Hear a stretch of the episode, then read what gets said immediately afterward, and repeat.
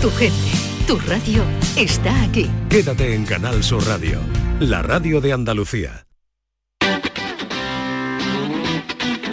El pelotazo de Canal Sur Radio con Antonio Caamaño.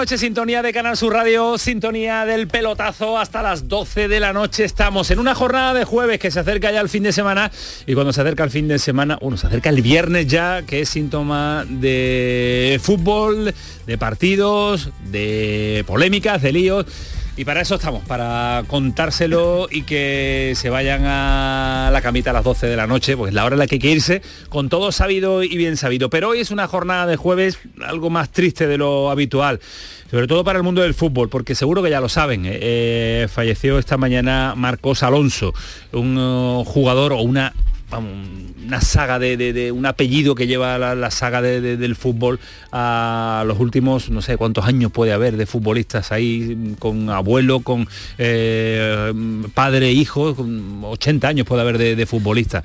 Y sobre todo porque se va un tipo que marcó eh, también una época en cuanto al fútbol, eh, fútbol ese moderno, ese fútbol de, Maradona en el Barcelona junto con Marcos Alonso, cuando empezaba también a, a verse de forma diferente el fútbol y sobre todo también por la cercanía ¿no? de un un tipo extraordinario y de un eh, entrenador que lo vivimos en primera persona en Sevilla, que lo vivió también el Málaga. Y también, eh, recordado esta mañana, yo no lo tenía en mente, pero el Granada 74 también fue entrenado por Marcos Alonso, un eh, detalle que, se, que no era muy conocido, pero que en su biografía ahí está también, que tiene esa cierta vinculación con el, con el deporte andaluz, muchísima vinculación diría yo, más que, más que cierta. Los, el periodismo ya maduro, el periodismo que va cumpliendo años, pues eh, convivió y vivió muchas anécdotas con eh, Marcos Alonso, sobre todo eh, ese momento de éxito, a lo mejor hay más, y ahora me lo podrá confirmar a Nacho Delgado y me lo podrá confirmar Medina y Alejandro, a lo mejor hay más, pero su mejor esplendor como entrenador Ismael, ¿qué tal? Buenas noches. Hola, ¿qué tal? Muy buenas. Fue el ascenso en, del Sevilla en Villarreal, si no recuerdo mal, ¿no? Sí, efectivamente. bueno, el Sánchez momento, ganando 1-0 con gol del Mami Quevedo contra aquel Villarreal de, de Palop.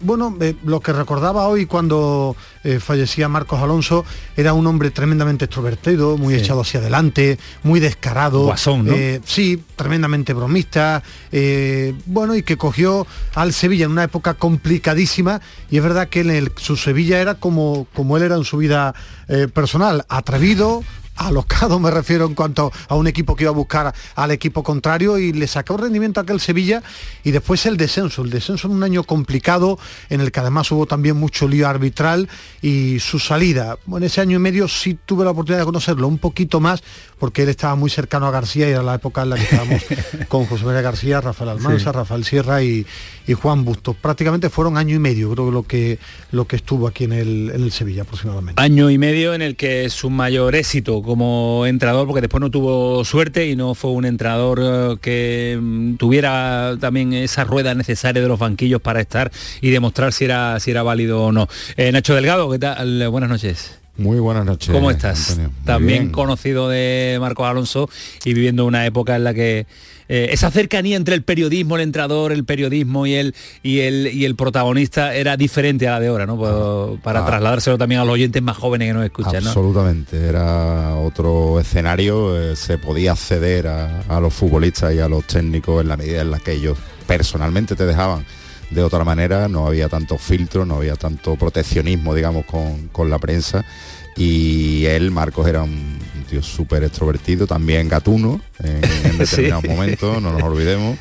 Y cuando tenía que serlo, entiendo, porque, porque considerara que, había que hacerlo. Y, un tipo realmente cercano a, todo el mundo y que además, bueno, pues lidió con futbolistas también peculiares como, como Sartas y bueno, eh, Sevilla además que institucionalmente pues no tenía muchísima estabilidad que digamos y, bueno, y fue aquella, aquel ascenso fue una de las de las grandes alegrías que se llevó en aquella época el sevillismo que no, que no tenía muchas en aquella época. Es el, insisto, el mayor éxito. Por cierto, que ha habido un Twitter hoy también muy bonito de, mucha gente, de muchísima gente, y ha habido una declaración esta mañana que hablaba Ismael de José María García, que se ha puesto a llorar con los compañeros de Radio Marca recordando esa época por lo que, por lo que significó también para y la amistad que tenían y que les unía a Marcos Alonso, que se ha ido excesivamente eh, joven con el eh, sufrimiento que ha padecido en los últimos, en los últimos años. Algo más joven, Alejandro algo, en algo, que no se venga arriba Ismael, porque algo más joven es Alejandro Rodríguez. Yo no, de, mente, cabeza, de, cabeza, de cabeza muy, antiguo. Alejandro, ¿qué tal? Muy buenas. noches, Camaño. Empezabas eh, tú en el periodismo también con aquella época, ¿no? Sí, no, sí, sí, coincidí, coincidí con él. No recuerdo mucho, Marco. Coincidí con él, no mucho, la verdad, eh, eso esa es la verdad, pero, pero sí, sí, coincidí con él, me dio tiempo para, para darme cuenta de que le gustaba mucho hablar de fútbol y sobre todo tener razón, era lo que más le gustaba, ¿no? No, no era fácil llevarle la contraria cuando hablabas de fútbol con, con Marcos Alonso, pero sí es verdad que le gustaba mucho el fútbol, eh, lo vivía, lo veía, eh, veía todos los equipos, veía todos los partidos, veía muy bien a los jugadores. Era, era un entrenador que, era muy de los jugadores, más que de los sistemas y de los y de la y de, y, de los rollos tácticos, era más de este juega bien, este, este va a llegar, este no va a llegar, eh, y en eso tenía, tenía olfato y sobre todo consiguió sacarle muchísimo partido a un jugador como Sartas que no era nada fácil de entender y, Marcos lo supo entender, lo supo entender muy bien. Así que me quedo con eso, ¿no? era, un, era un tipo que, respiraba fútbol por, por, allá por donde iba, ¿no? Y, digno, digno, eh, digno miembro de esa gran saga de, futbolistas, ¿no? Su padre y su hijo, ¿no? La gente que más lo ha conocido eh, sigue manteniendo relación con él, el maestro Araujo. Sí, que queríamos eh, mandarle un abrazo muy fuerte a Víctor Fernández también, compañero de la COPE, que es amigo íntimo también y lo están pasando mal. Con Marcos la primera vez que fui al lugar donde mejor se come el arroz con conejo, que aquí no en la venta. de los conejos, íntimo amigo, compadre de, de, Marcos, todo el que tuvo una relación muy cercana a Marcos eh, lo seguían manteniendo y en los viajes incluso lo que comenta Alejandro, cuando he viajado con el maestro partidos de, de Europa, con el Sevilla, él no paraba de hablar de fútbol. Veía los partidos, te lo analizaba, quién era bueno, quién era malo, por aquí no entraba, por aquí. Cuando su hijo estaba en el Chelsea, te analizaba uno por uno a todos los jugadores del Chelsea. Era un apasionado del fútbol, ¿eh? era un loco absoluto de este deporte. Y un extraordinario futbolista, no nos olvidemos, porque antes de ser entrenador mejor, fue mejor, mejor futbolista que entrenador. y, uno de los futbolistas además con más desequilibrio que yo recuerdo en, mucho tiempo y, lo recuerdo además porque, porque era un poquito zambo, bastante. mucho. Y, y, Ese futbolista pinturero que, gusta de ver, ¿eh? que se metía la piernecita para adentro, que tocaba el balón con una rapidez le pegaba la pelota y la ponía, que era un escándalo. Bueno, pues eh, se nos va también otro de los eh, hombres importantes del eh, fútbol moderno, que descanse en paz Marcos Alonso y un abrazo muy fuerte a toda la gente cercana que tiene en Andalucía, en Sevilla, en Málaga y en Granada. En el Betis, a la espera de la resolución de apelación, después vamos a ampliar, jueves, todavía por la noche no sale, saldrá con total seguridad mañana viernes la resolución sobre Luis Felipe.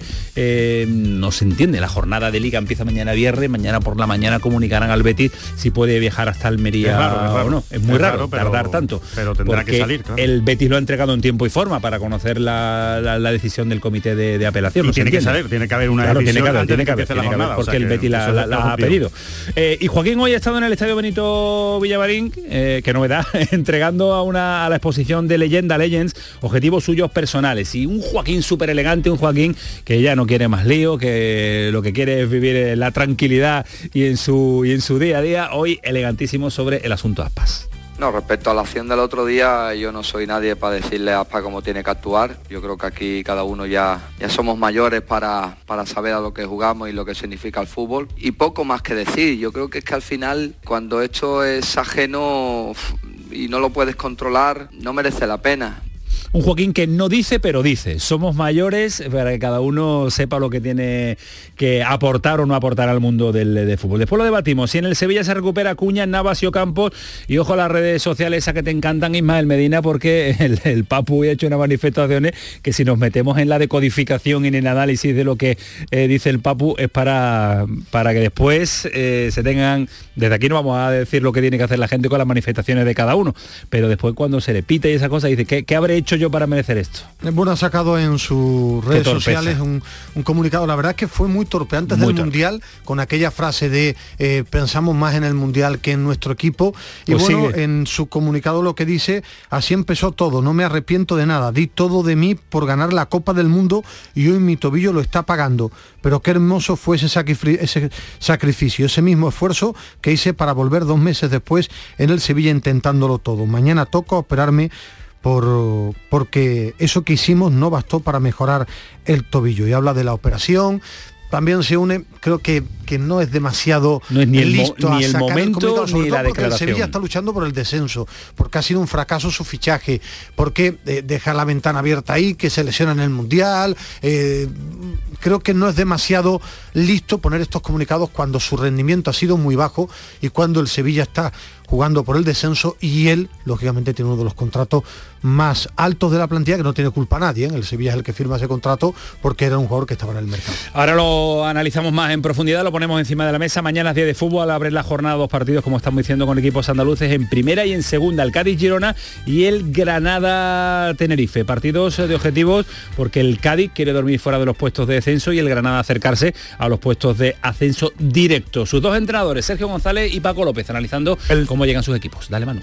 El fin de semana tampoco nos acompañó pero yo le dije a los chicos, ¿no? Al final esta liga tienes que sumar como mínimo 40, 41 puntos para hacerlo, ¿no? Y eso sí que depende de ti, ¿no? De ti no depende lo que hagan los demás, ¿no? Que estamos en proceso de mejora. Lo que pasa que, que las, las mejoras pues es mucho más fácil eh, ganando que no haciéndolo. Pero iría con el mismo discurso si no se hubiese ganado y teóricamente hubiese sido superior a los rivales o no te hubiesen generado, te diría lo mismo.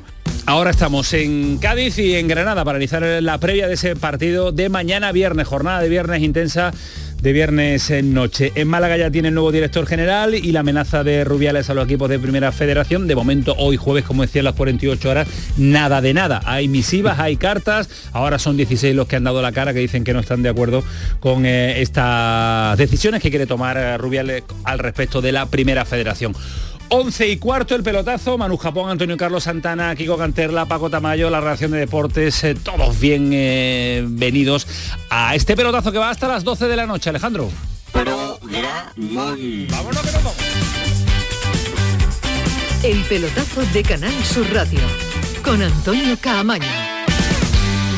Chano, ¿nos disfrazamos de factura de la luz para asustar al personal? ¡Tequilla! Con Hogar Solar ahorras tanto que eso ya no da yuyu. ¿Hogar Solar? Claro, no como mi cuñado Alfonso que riega todos los días una lámpara creyendo que le va a crecer una planta fotovoltaica. Hogar Solar, la luz que te ayuda a ahorrar. Ahora mismito voy a ponerme yo la plaquita el campo andaluz necesitaba un paso adelante. Por ello, hemos sembrado millones de datos, regados con inteligencia artificial para hacer posible... Siembra, la nueva plataforma colectiva por inteligencia artificial de asistencia a la planificación de cultivos para su comercialización. Toda la información para acertar y cultivar la solución más rentable. Junta de Andalucía. Oye, ¿qué haces? Pues aquí, rascando, esquiando, viajando navegando. Vamos, aquí, disfrutando mucho. Rascas multiplicador de la 11. Multiplica tu premio y podrás ganar al instante hasta 500.000 euros. Gánalo rápido y disfrútalo mucho. Rascas multiplicador de la 11. Estrenando casa. A todos los que jugáis a la 11, bien jugado. Juega responsablemente y solo si eres mayor de edad. Si quieres disfrutar de la radio de noche, en un ambiente de club con mucha música, sorpresas, invitados, actuaciones, entrevistas personales, lo tenemos todo. En la noche de Canal Sur Radio con Rafa Cremades. Un escenario repleto de gente interesante. Pasa, elige una mesa, siéntate, escucha, imagina. La noche de Canal Sur Radio con Rafa Cremades. De lunes a jueves a partir de la medianoche. Más Andalucía. Más Canal Sur Radio. El pelotazo de Canal Sur Radio con Antonio Caamaño.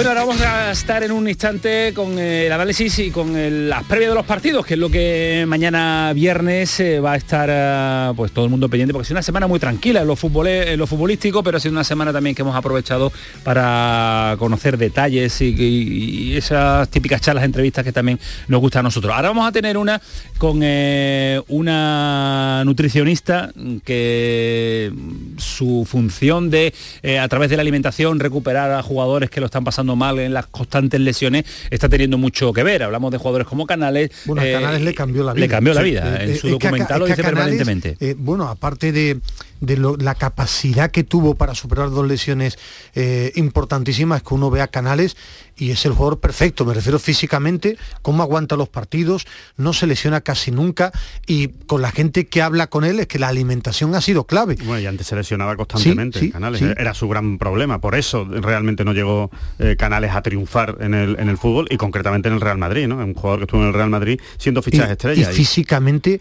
eh, la Supercopa, ¿no? Si, si recordáis el partido de contra el Barcelona, terminó mejor que empezó. Tiene una capacidad para aguantar los partidos. Y hoy leía eh, una historia del compañero Alberto Fernández en Marca muy interesante porque a Acuña le ha pasado lo mismo.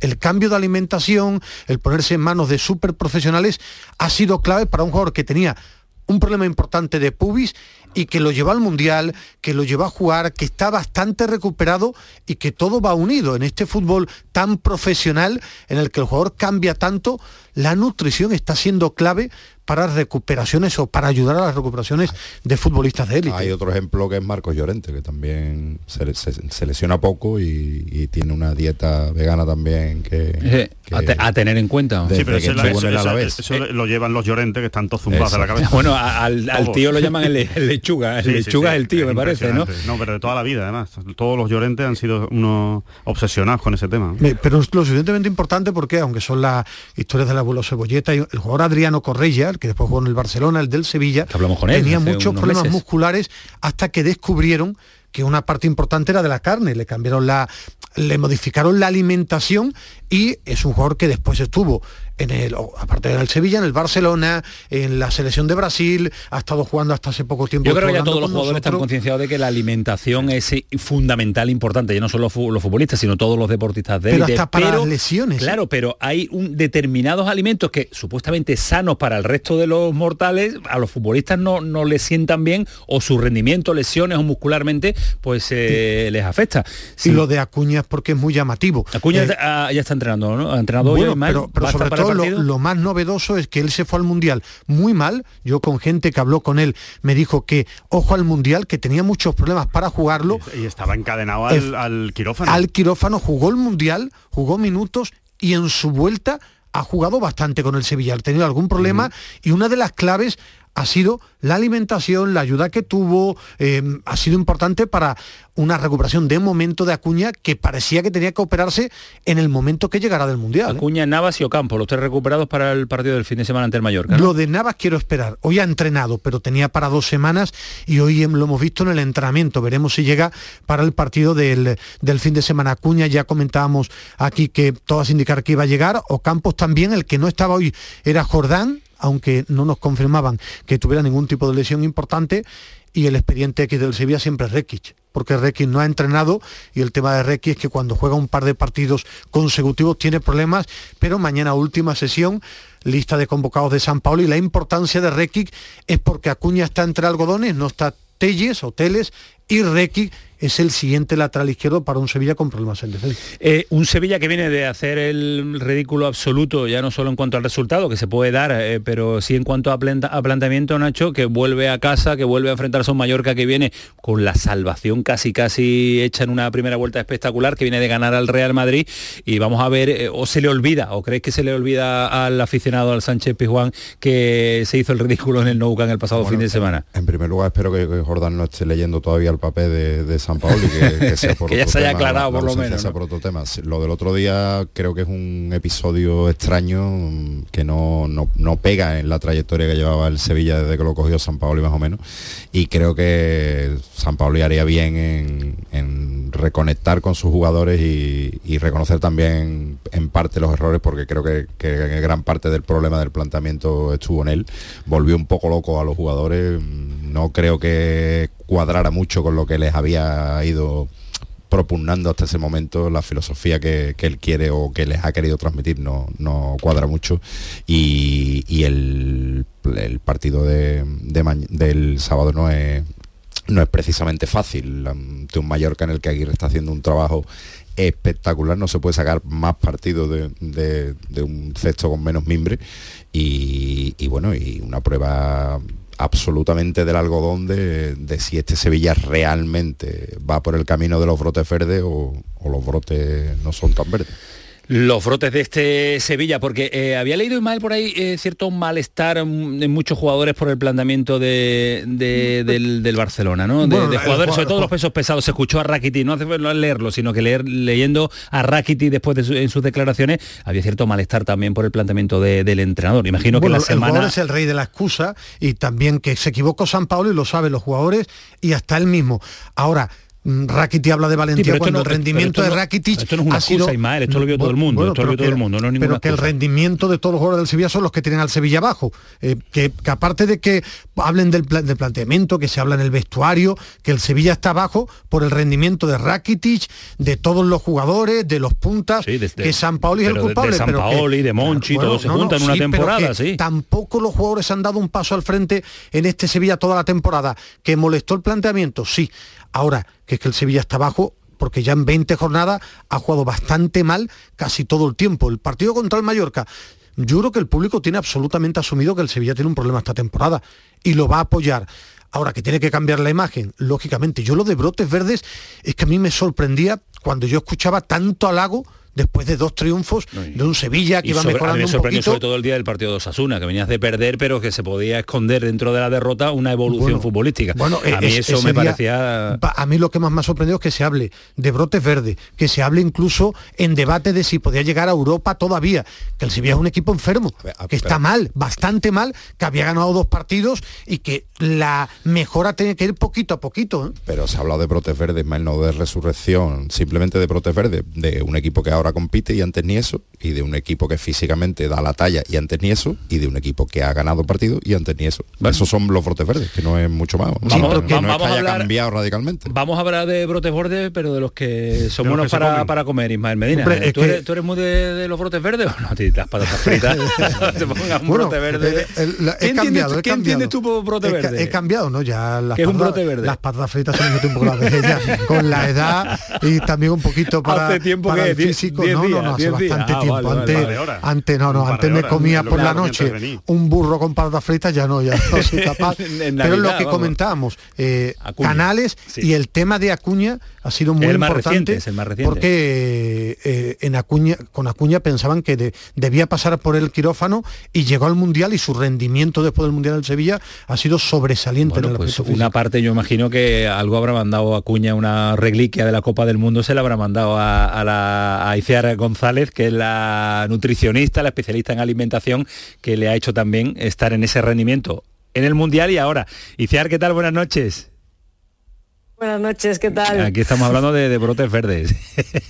Sí, estaba escuchando y he oído brotes verdes, digo, hablarán de brócoli y no. Pero luego cuando he visto, he oído lo de las patatas fritas, digo, ah, pues de esto sí, de esto sí que hablan, de las patatas fritas. ¿Qué, tal todo? Bien, muchas gracias por atendernos a estas horas que estábamos hablando, hemos intentado comunicar durante la tarde y no ha sido posible. Y ahora pues queríamos, eh, porque es verdad que eh, siempre se habla de la vinculación necesaria de una buena alimentación con el fútbol futbolista profesional, con el deportista de máximo nivel, con todos los deportistas, pero nos ha sorprendido también que a pesar de que los deportistas llevan una buena alimentación, esa buena alimentación hay algo que no les, que no les termina de ofrecer a plenitud de rendimiento, ¿no? Sí, bueno, es que es un tema súper, súper, súper complejo. O sea, una cosa es la dieta general mm, es que una dieta general que no se puede ofrecer a, a, una población en general, una dieta general que puede ser, que puede parecer beneficiosa, pero luego hay que mirar la individualidad de cada persona. Y es que no hay dos personas iguales en el mundo. Entonces esa dieta general se queda coja casi siempre. Para, se queda coja para la mayoría de las personas, pero a algunas personas es que le viene incluso mal. Entonces yo Eh, bueno, yo soy, además de nutricionista, nutrigenómica y tal, soy fisioterapeuta. Entonces mi labor principal es solucionar un problema osteomuscular. Eh, más que una dieta de rendimiento que también, que eso es, digamos, una segunda, en una segunda fase, es un problema osteomuscular, que el, lo que hago yo no es muy habitual, no es muy frecuente, no lo hace mucha gente. Es utilizarlo, la dieta para arreglar un problema lesivo. Y ahí está, ahí está la diferencia y lo raro. Y llega, y llega a Cuña con un problema mm, detectado, con un problema permanente, y, la alimentación, la alimentación, los cambios alimenticios le mejoran ese problema. Bueno, sí. o, o evitan em, el problema, mejor dicho, ¿no? Em, los deportistas que veo yo, mm, la mayoría de las veces o siempre son, o bueno, casi siempre, son desesperados que hacen lo que les dicen. O sea, ni, ni siquiera saben, la mayoría no saben que les voy a poner una dieta. Es, mira, ya que has, hecho intento de hacer de todo y no te has solucionado, mm, prueba, prueba por aquí a ver qué pasa. Incluso yo les hablo de dieta y, no, es que ni sabían que, iban a hacer una dieta. Entonces, eh, cuando hay un problema mm, crónico, mm, la mayoría de las veces es un problema metabólico. Y ahí es donde entro yo. Entonces, cuando alguien me cuenta su problema, a la tercera frase le digo, qué guay, tú eres de los míos, no te preocupes, que esto te lo soluciono yo. y eh, los, problemas mecánicos, por así decirlo, si, es una patada que le han dado, ahí yo no tengo, algo puedo hacer, pero no tengo mucho que hacer. Pues los fisios, preparadores físicos, los médicos van a hacer su trabajo perfectamente. Pero cuando es un problema que está dentro, pues y desde fuera no se lo pueden arreglar, normalmente lo que yo hago les, les va bien. Y estos, estos suelen ser los casos. Los casos que han probado de todo y nada les va bien, el problema suele estar dentro. Entonces, esa es la diferencia. ¿hay, Tampoco... ¿hay, alimentos que, ayudan a no lesionarte? ¿O alimentos que, te provocan que no te lesionen? Eh, sí, pero es individual. O sea, yo no te puedo dar una lista de alimentos que no te lesionen. Hay que estudiar cada persona, su contexto, los síntomas que tiene. Pues, por, por ejemplo, eh, no, no puedes poner la misma dieta, la misma pauta a una persona, vamos a poner un futbolista de élite, que tiene estreñimiento a una que tiene mm, diarreas.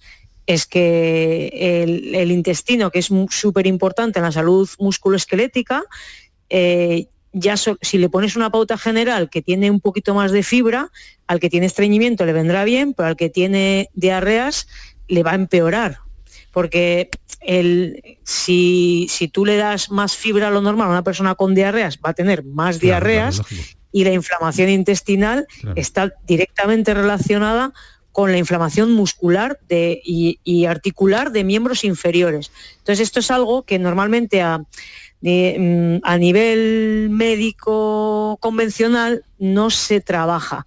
Entonces, una persona tiene una lesión crónica en miembros inferiores y nadie le pregunta cómo son sus cacas. Y yo es lo primero que le pregunto. Esa es la diferencia. Entonces, si el problema está ahí, yo lo voy a arreglar. Si el problema no está ahí, no. Pero, es que los, crónicos, el problema está ahí. Pero sí es verdad, eh, eh, sí, que en un mundo como el fútbol, y, lo comentabas, eh, se mueve por sensaciones y cuando vaya a ti va con miedo, desesperado, claro, cuando ve uno a Canales con el físico, ahora se entera de otros jugadores que han ido con, contigo, Juanmi, eh, lo, de, lo de Acuña, porque yo he preguntado a mucha gente y estaba absolutamente desesperado y después son capaces de competir. Con esas molestias compiten a tope, algo tocas, algo tocas porque el jugador va a verte sabiendo que le puedes solucionar esos problemas.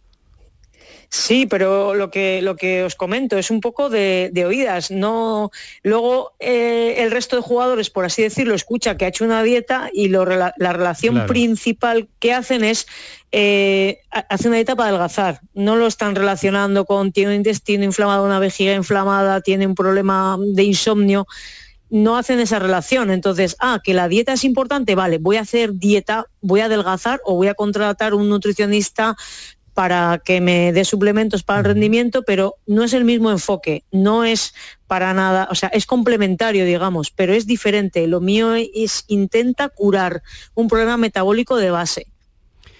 No tú- sé si me explico. Sí, sí, sí. ¿Tú, tú recomiendas también a los futbolistas que, aparte evidentemente de, de- de seguir tu- tus consejos, como es obvio, eh, que contraten también a un cocinero para que todo eso lo haga como tiene que hacerlo o, o no? Bueno, yo soy eh, de una familia humilde y, y estoy y vivo en un pueblo normal, de gente obrera normal, y he aprendido a, a- a ser lo más eficiente posible. O sea, gástate el menos dinero posible y, a- y en arreglarte lo antes posible. Entonces lo del cocinero es algo que yo nunca propongo, pero los futbolistas de, de, bueno, De que élite, tienen posibilidad para ello, los de primera, eh, casi todos cuando ven mis dietas dicen, por Dios, voy a ¿Cómo hago contratar a un cocinero. y yo le digo que no, hombre, que esto es súper fácil, por, pero... pero por ejemplo, por ejemplo, Iciar, ¿cómo es eh, una, una comida y una cena de, de un jugador? si no si es, es el nombre. muchísimo más fácil sí eh, bueno claro es que cada uno es diferente pero la base de la comida y la cena de todos va a ser verdura hidrato y proteína claro lo que va a cambiar es el tipo de verdura el tipo de hidrato el tipo de proteína y la cantidad pero que a uno le puedo dec- les, les hago menús eh, en función de lo que entrenan, que el lunes entrenas fuerza, el martes descanso, el miércoles sprints, el jueves les digo, pues mira, aquí vas a comer alcachofas con 300 gramos de patatas por su efecto de glicina antiinflamatorio. Yo se lo explico que mm, la mayoría me dicen, "Uf, Complicado. a mí ¿no? dime lo que tengo que comer. No, de hecho me dicen, dile al cocinero lo que Claro. tengo que comer. Pero eh, tiene un poco eh, la idea de corregir el problema metabólico que veo. Que, por ejemplo, eh, Sergio Canales, que lleva, llevó con él, ya ni sé, siete años, ocho años, muchísimos años, eh, este es el más fácil de todos, porque él se, él con, con, con Chris, con su mujer, que esos no necesitan cocinero, ellos mismos se cocinan, se buscan recetas, entonces ellos ya se autogestionan y están bien y les puedo guiar en momentos puntuales de, bueno, ahora tienes tres partidos por semana, vamos a, a aumentar esto para llegar a... Pero no, ya no tienen ningún problema, no es lo mismo, no es lo mismo que coger a una persona que tiene un problema determinado, una inflamación, una lesión, que la, la dieta es súper específica, de no, no, vas a estar comiendo siete días a la semana alcachofas. O sea, esa es un poco la diferencia. Y una pregunta. La última, Nacho, sí, que nos vamos. digamos que tú vas a atacar el metabolismo de la persona, o sea, a combatir Sí. eh, a, través de un tema estructural de metabolismo, pero en el caso de una pubalgia, por ejemplo, que es una inflamación clara de, de una parte de la musculatura, hay una parte específica solo para la inflamación. Sí, lo que pasa que es que es que esto puede sonar eh, más complicado de lo que parece, pero la inflamación de la musculatura, la inflamación de la, del tendón, y la inflamación del hueso, del periósteo, eh, está mediada, o sea, al final una inflamación la produce, eh, vamos a decir, una especie de pus, ¿no? O sea, hay algo que está produciendo esa inflamación, hay algo eh, químico real. Eso es lo que yo estudio, ¿no? Entonces, la inflamación del músculo la va a producir la- el nuclear factor kappa beta, una cosa. La inflamación del ligamento la va a producir la interleuquina 6 y la bueno, cosas que hay en el cuerpo.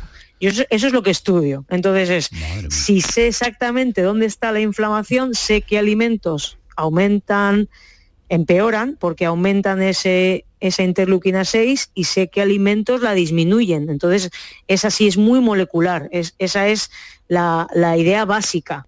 Pero claro, por eso digo que no hay una, una, una regla general, porque hay veces que aunque la inflamación esté mm, en un tendón, por ejemplo, no, eh, es un dolor referido. Es que, eh, por ejemplo, yo creo que esto se puede entender. Todo el mundo sabe que un dolor en, la, en el brazo izquierdo, una persona mayor, vamos a poner de, no sé, setenta y pico años que su- hace, sube al monte un esfuerzo súper grande y le duele el brazo izquierdo mucha gente pensaría que eso es... ¿Qué, qué pensáis vosotros? infarto, infarto, un infarto. El corazón, eso es, pues cada órgano tiene una zona referida. Entonces, si, si tú no sabes que puede ser el corazón, vas a pensar, es una, es el músculo, es el deltoides, es una contractura del tendón, pero si sabes que existe el dolor referido, dices, coño, el corazón, le voy a hacer unas pruebas, lo que sea. Pues lo que yo hago es un poco lo mismo, es que hay veces que el dolor parece que es un tendón, pero tampoco es dolor referido. Entonces ya la dieta cambia también, porque vas a tratar ese intestino, esa vejiga o lo que sea que esté inflamado. Pues sí, ya nos está La- dejando, la- nos está es la dejando. NASA, la vamos, NASA de la comida, es tremendo, es la especialización me- me- mi- micro, micro, ir, me duele aquí, ¿Hay, aquí hay que comer ¿Hay esto. algún superalimento que valga Sí. para todos? Para todos. ya por saberlo, vamos a saberlo, para ir mañana al mercado, vamos, a comprarlo. La espirulina. ¿Hay algo o no? A ver si puede ser chocolate. en la medida de lo posible, cerveza. ¿eh? A mí, no, lamentablemente chocolate no es, mira que el chocolate no es malo, el puro, el cacao puro. Eh, a mí todo el mundo me conoce por, eh, por lo que yo defiendo el brócoli. el brócoli bien, es bien, una bien, pasada de... vale, vale. Antioxidantes y muchas pero- cosas buenas. Sí, pero el brócoli también, todos los alimentos tienen cosas buenas y malas. Y el brócoli también. Entonces, eh, por ejemplo, una persona que el brócoli le sienta mal, le produce gases, etcétera, por muy buenas propiedades que tenga, si a una persona le sienta Claro. mal, no le va bien. Yo lo que hago es, eh, le sienta mal porque el intestino no, fun- no está bien. Yo le arreglo el intestino y luego ya come brócoli. Pues eso, a no dos se por a uno. comer. Y os vais a separar, o vais a Vale, separar vale, de vuestra vale. mujer por el- porque es muy flatulento. Graciosa. Y ha sido un auténtico placer escucharte, charlar este ratito Que le contigo. manden los argentinos y sobre, un- una Copa del Mundo. y sobre pequeñita. todo tienes un mérito brutal, porque compartan jugadores del Betis y del Sevilla, nutricionista y doctora, es, eh, eh, tiene mérito, ¿eh? Tiene mérito, ¿eh? Bueno, yo sí es que yo en el mundo del fútbol tampoco no te- no no tengo mu- no lo sigo mucho, Sí. entonces a mí me hace gracia porque claro, cuando me lo- los chicos de son son todos súper majos, a mí me parecen súper majos. Y me dicen, "Oye, tú puedes ver a este Y yo, pero ese no era del Sevilla." sí. Y me- sí, digo, "¿Y sí, ¿queréis que vea uno del Sevilla? Porque yo, yo creo que vosotros nos lleváis bien. "Ah, no, no, no, no pasa nada". Qué gracioso. Un besito, cuídate mucho, gracias. Muchas gracias a vosotros. Muchas gracias por atendernos a esta hora. Adiós. 12 menos 20, las cosas que da también las intrahistorias del fútbol y lo que genera también. muy simpática. Muy simpática, muy agradable y curioso. ¿eh? Hasta dónde llega ya la especialización absoluta de y cuando determinado están desesperados los amigos, ve allí que te puede curar y eso Ve le pasó que a mí me ha ido bien, Bueno, claro. Te puede ayudar y le pasó a Acuña Es cuando habló con la gente del Betis. Es curioso, ¿eh? hasta dónde llega ya la, la- la máxima, el máximo cuidado de determinadas zonas de- del cuerpo y Está muy determinados contento alimentos. Ismael con el tema del brócoli. Sí, y la Le- le ha alcachofa, animado, le sí. encantado. A la partir de mañana voy a Nacho, toda la el chocolate, brócoli. el chocolate. Eso es lo que yo quería que me contestara, No, que el superalimento era el chocolate. pu- el para puro- tirarme, el para puro tirarme. está bien, Pero pero que Nacho- el chocolate come todo. Pero Nacho, parece que cena brócoli, está perfecto físicamente el tío. Me gusta mucho el 19 brócoli. minutos para las 12 de la noche. Nos espera Javi Lacab, nos espera Rafa Lamela, nos espera, espera César Suárez. Todo hasta las 12 en el pelotazo en Canal Sur Radio. El pelotazo de Canal Sur Radio con Antonio Caamaño. Oye, ¿qué pipas estás comiendo? ¡Qué buena pinta! ¿De verdad me lo preguntas? ¿No las reconoces? Pipas hay muchas en el mercado. Sí, pero pipas reyes son las auténticas, las de siempre, con sal y sin sal. Incluso las del león son de frutos secos reyes. Que sí, que sí, me ha quedado claro. Frutos secos reyes, tus pipas de siempre. El campo andaluz necesitaba un paso adelante. Por ello, hemos sembrado millones de datos, regados con inteligencia artificial para hacer posible... Siembra, la nueva plataforma colectiva por inteligencia artificial de asistencia a la planificación de cultivos para su comercialización. Toda la información para acertar y cultivar la solución más rentable. Junta de Andalucía. Nuestros abuelos siempre han desempeñado un papel fundamental para nosotros. Construyeron la sociedad de bienestar que hoy disfrutamos. Nos transmitieron sus valores, sus costumbres, sus fiestas. Ahora más que nunca necesitan de nuestra atención y cuidados. Por ello, CaixaBank y la Asociación de Autores del Carnaval de Cádiz quieren premiar la copla carnavalesca que regale el mejor homenaje a nuestros mayores durante el concurso de agrupaciones del Carnaval de Cádiz. CaixaBank, mayores llenos de coplas. Canal Sur Mediodía. Sevilla. La última hora de Sevilla, con la actualidad de la provincia y tu entorno más cercano, está en Canal Sur Mediodía Sevilla. Con toda la información que necesitas, de lunes a viernes desde las 12 en Canal Sur Radio. Canal Sur Mediodía Sevilla. Más Andalucía. Más Canal Sur Radio. Disfruta de Canal Sur Podcast, nuestra plataforma digital de contenidos especializados, exclusivos, de producción propia, como Milenios, un punto de encuentro para conocer la historia de Andalucía, el lugar elegido a lo largo de milenios para el desarrollo de civilizaciones y culturas, desde el hombre de Orce, la cultura íbera, los tartesos, fenicios y griegos, el imperio romano, el califato, el descubrimiento de América. Adéntrate a lo largo de los siglos en la aportación de nuestra tierra al desarrollo de la historia, la ciencia y las artes. Canal Sur Podcast. La tuya. La gente que más madruga, que viaja, que estudia, que trabaja, lo cuenta en La Mañana de Andalucía, el club de los primeros de Canal Sur Radio. Tenemos un número de WhatsApp para todos los que estéis despiertos desde bien temprano y queráis participar en el programa. Es el 616-161-161. La Mañana de Andalucía, el club de los primeros de Canal Sur Radio, de lunes a viernes desde las 5 de la mañana, con Charo Padilla. Más Andalucía, más Canal Sur Radio.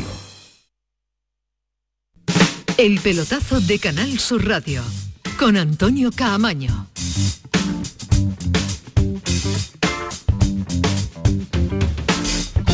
minutos y si hablamos de comer bien, si nos vamos a Cádiz ya y pues Javi Lacabe, ¡fuah! tú lo has visto cómo está el nuevo Javi Lacabe, que es nuevo, ¿eh? ¿Con brócoli también? Hombre, le encanta el brócoli. Lacabe, ¿qué tal? Buenas noches. Buenas noches, hasta ahí no he llegado todavía. Aicía no la va a ir a ver, ¿eh?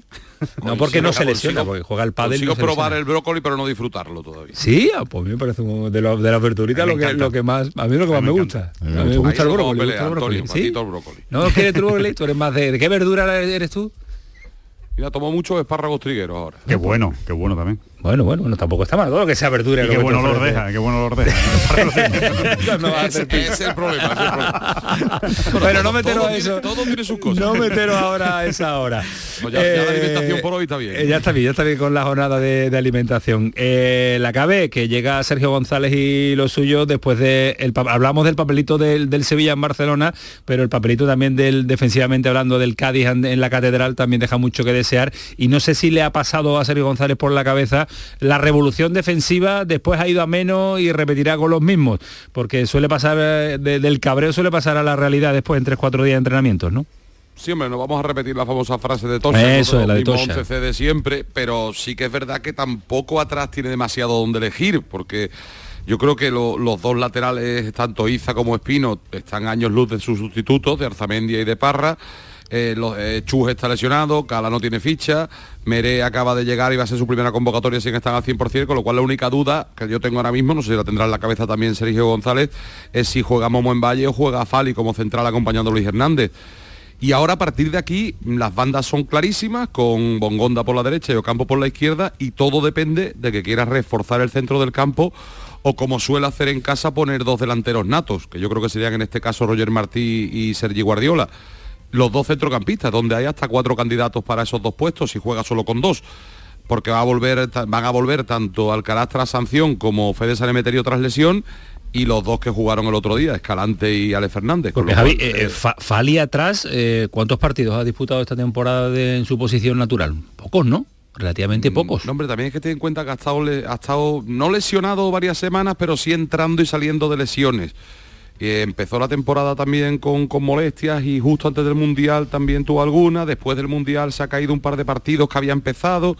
Eh, qui- quizá el problema no es los partidos que ha iniciado, sino que igual no ha completado más de 15, 16 partidos o más de 13, 14 partidos. No tengo la cifra exacta, pero que mm, ha pasado de ser el Fali, lo decíamos el otro día en la retransmisión, que ha pasado de ser el Fali indestructible, que jugaba incluso con, con molestias musculares, que otros futbolistas se perdían los partidos, Claro. a caer demasiado este año y a no poder tener la regularidad que estaba acostumbrado a ofrecer en el Cádiz. Bueno, ha echado cuentas- que Momo hasta Bilbao ha hecho un papel muy bueno, hay que reconocerse. La verdad que sí. Ha echado números y cuenta ya Sergio González, inicio de la segunda vuelta, para ver con cuántos eh, puntos se podría quedar el Cádiz en eh, primera división. Y estos son eh, los cálculos que ha echado el técnico del, del equipo amarillo. Dale, Manu. Yo le dije a los chicos, ¿no? Al final esta liga tienes que sumar como mínimo 40, 41 puntos para hacerlo, ¿no? Y eso sí que depende de ti, ¿no? De ti no depende lo que hagan los demás, ¿no? Si hay un error, si hay un gol, si gana un, un equipo en un campo que es difícil, de eso no depende de ti. De ti depende sumar esos 40 puntos como mínimo para tener opciones de poder salvarte y eso es lo que hemos transmitido durante toda la semana, ¿no? Y así lo hemos enfocado, así lo hemos trabajado, semana de menos a más eh, en ese aspecto y la verdad que bueno que estamos ya en, en plenitud para, para encarar el partido bien. 40-41 eh, experimentados en la liga es la media más o menos para mantener la categoría, ¿no? Son la media tirando para arriba, creo yo un poquito. Yo creo sí. que la media normalmente 38, 39 suele Últimamente sí. Yo creo que lo que dice es que con 40-41 te salva claro, seguro, seguro claro. y él para tener la tranquilidad. Yo preveo que este año va a estar más más dura la salvación. Pero... ¿Con más puntos por lo que están sumando no, los eso, de abajo que habitual, los últimos años no se salva uno con 36, 40, 37. Sí. Yo creo que este año va, ¿Volvemos va a la liga de los 42 yo puntos? Creo, creo que sí, ¿eh? después puedo quedar mal porque lo mismo empiezan los equipos a pinchar, pero yo creo que este año va a estar la salvación en 40. Mira, lo hemos discutido en la programación local esta semana y al final yo creo que todo va a depender o mucho va a depender de que o Madrid o Barcelona, en este caso Barcelona, no ganen la liga con tres, cuatro jornadas de antelación. Que eso al final claro. le da a todos los de abajo Muchos siete, puntos. ocho puntos que no esperan siempre. Bueno, eh... Pero, lo importante de momento, sumar mañana y si es posible de tres en tres, porque parece que han empezado los equipos de abajo fuerte en la segunda vuelta. ¿Qué te gustan los viernes, eh, Javi? Jornada de viernes, ¿eh? Siempre, a mí me encantaba esa frase de, de mi idolatrado Gaspar Rossetti. Sí. Me encantaba la frase de me gustan los viernes. cuando terminaba los o terminaba su, el programa, su, no, no, no, no, cuando, te, cuando terminaba su, sus titulares, su entradilla, leía una entradilla, sí, pero era decía en el programa. 12 y 12 me, me gustan los viernes, me gustan los viernes. Me gustan los viernes. A la cabe también, otro veterano ya, aquí, aquí ya no, el que, que no, el que no corrió. Yo, yo era un poquito más pequeñito que vosotros cuando lo Fue escuchaba. mi gran pero, referente. Ya, pero ya estaba picado con, con él. Le duraban menos los titulares que a Camaño. Camaño diría, las, las 3 de la mañana, me gustan los viernes. Bueno, habrá que preguntarse si me duran los titulares a mí porque eh, soy muy extenso. Eh, no, te piques, no, no te yo no me pico. O, por, o, porque estos señores no hay quien los calle. que, que, también, ¿eh? Que también. Bueno, voy a enterar a partir del próximo lunes. No os voy a dejar hablar en titulares, ya está, se va a acabar. Los voy a medir yo, vamos a ver. No vas a decir programa. y después dice que no se pica, no, Javi, no, lo más no, grande. va, va, no se lo ha notado, no se lo ha notado. Gracias, Javi, cuídate mucho. Un abrazo, buenas noches para Me todos. gustan los jueves. Rafa Lamela, Granada, ¿qué tal? Muy buenas. ¿Qué tal? Buenas noches. Esta gente está falta de brócoli, ¿eh? eh, Es que la noche está siendo entre me gustan los jueves, los fines tú eres más... La mela pinta brócoli. jueves. En Granada, no, no, es que en Granada es de jueves y brócoli. De juernes, de juernes, de, de juernes. No, no, Granada, ciudad universitaria donde las haya, los jueves en, eh, son sagrados, ¿eh, Rafa? Bueno, yo ya estoy retirado. yo, he dicho, yo, he dicho, universitarios, no he dicho trabajadores. eso, lo, eso lo observo como el que ve los dinosaurios, ¿sabes? A una distancia tremenda. Oye, Rafa, hace, hace mucho tiempo que no hablamos y el equipo ha reaccionado. ¿eh? Esto no sé si es bueno o malo que hablemos esta noche. ¿eh? Estamos tentando la suerte, voy a tocar madera para que no se gafe, pero, pero lo cierto es que sí, ya se rompió el maleficio fuera de casa en, en, en la cerámica, en el campo del Villarreal B y a partir de ahí, bueno, pues esperemos que el Granada mantenga el tipo en, casa y que siga recortando diferencias con los, con los equipos de arriba, ¿no? Con el buen mercado de invierno que ha hecho el equipo y, con ese paso adelante fuera de casa, pues esperemos que sea la senda adecuada y que llegue esa situación favorable para asaltar el ascenso. A ver, desde el punto de vista de hombre de fútbol, análisis táctico, ¿cuál ha sido el cambio para encontrar esa regularidad que no tenía el Granada? ¿Ha tocado algo o es, o es la evolución del trabajo de Paco López? Bueno, principalmente el equipo, yo creo que en casa ha mantenido más o menos una línea estable de sí, resultados, sí. ha tenido altibajos de juego, hay momentos de a lo mejor no ha tenido la continuidad suficiente en el control de, de, los partidos, pero ha mantenido resultados buenos en los Cármenes. Y faltaba ese golpe fuera de casa y llegó la semana pasada, yo creo que, hombre, es indiscutible que, que la llegada de Son Weisman pues revoluciona el ataque, motiva más a Mirto Uzuni, que no, había, no se había estrenado tampoco fuera de casa, también lo hizo en, la cerámica, y ese factor de tener pegada es muy importante en el fútbol de hoy en día, ¿no? El que marca primero tiene una gran ventaja, a partir del resultado se puede controlar mejor eh, lo que sucede, y yo creo que esa es la gran ventaja de Granada. De hecho, hay una estadística por ahí que el Granada cada vez que se adelanta gana el partido. Entonces, eh, eso ahora mismo eh, es oro, ¿no? Eh, y se le caen los goles del bolsillo a su delantero en estos momentos. Lo único que tiene que hacer es equilibrar un poquito más en defensa. Mañana una victoria del Granada supone a, a meterle un poco de miedo a los de arriba, ascenso directo, ¿eh?